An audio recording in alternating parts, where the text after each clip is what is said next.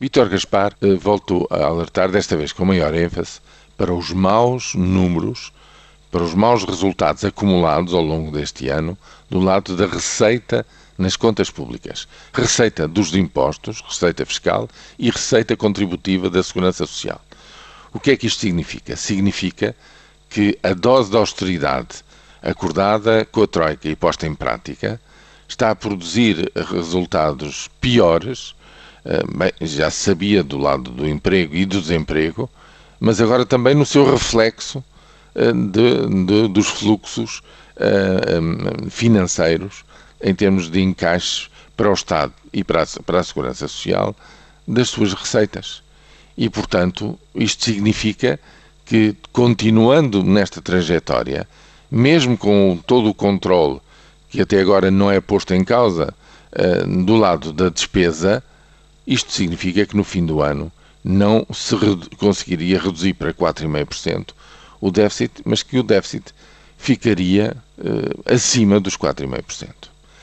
E aqui põe-se um problema, problema esse que julgo eu vai estar no centro da análise da Troika quando vier para a próxima revisão trimestral, para o fim do, do verão, que é numa altura em que já está praticamente construído o próximo Orçamento de Estado, o que é que se faz numa situação dessas? Exigem-se medidas adicionais a ser aplicadas antes do fim do ano, portanto no outono,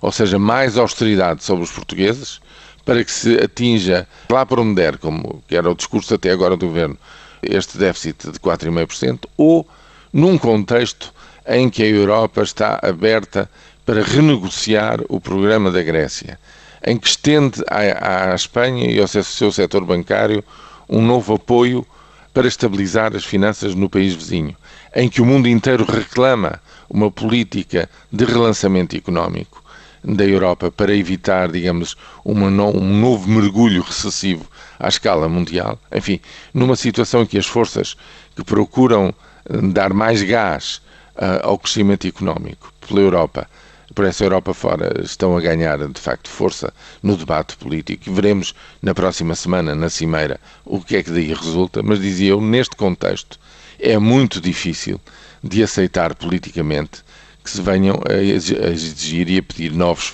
sacrifícios aos portugueses, depois de tudo aquilo que uh, já lhes foi pedido. Mas essa é a tal decisão política e o debate político que eu julgo que é inevitável no espaço dos próximos três meses.